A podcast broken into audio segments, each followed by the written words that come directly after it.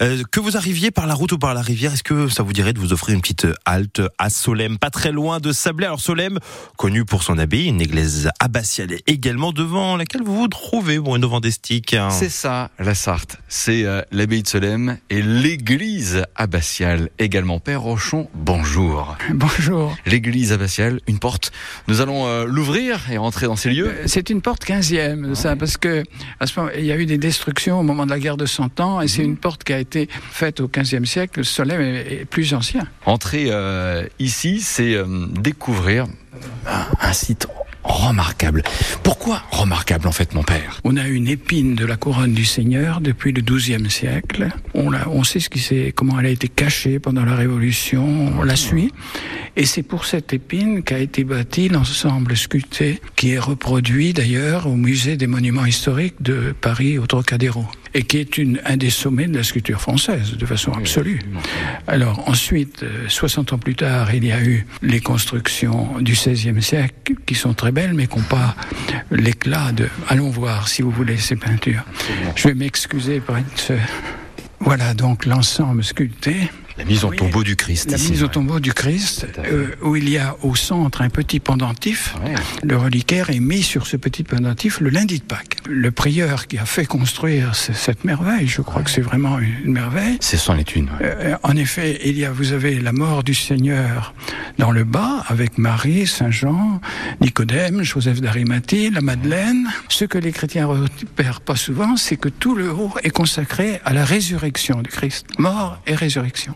Vous avez euh, le roi David avec sa couronne qui dit Tu ne permettras pas que ton sein voie la corruption. C'est un des psaumes qui prédit la résurrection.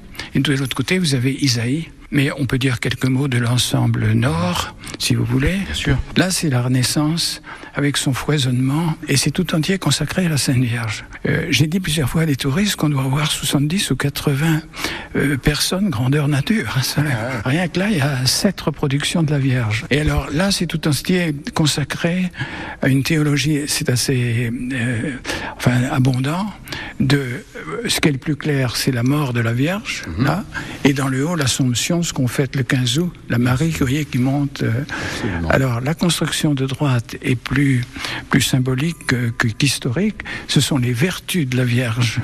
Mais vous avez dans le haut, là, la Vierge dans le haut, couronnée par les anges. bien sûr.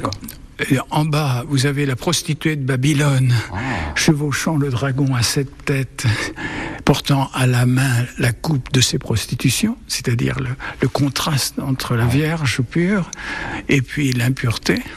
Et vous avez six femmes avec des pancartes pour qu'on- le, où vous avez la prudence, les quatre vertus cardinales, prudentia la plus à droite, fortitudo, la tempérance, la justice, l'humilité et la foi. Merci beaucoup, Père Rochon. Et ces sculptures, vous les découvrez justement à l'église abbatiale de Solem. C'est aussi ça, la Sarthe. Merci beaucoup Bruno Vandestick à retrouver bien évidemment l'ensemble de ces reportages, c'est sur francebleu.fr et rendez-vous la semaine prochaine, on ira dans un univers totalement différent avec Jean-Christophe Camus, on ira découvrir les très très belles guinguettes de notre département et notamment celle de la Bazoge qui a ouvert il y a quelques semaines. Le 6-9, France Bleu Maine.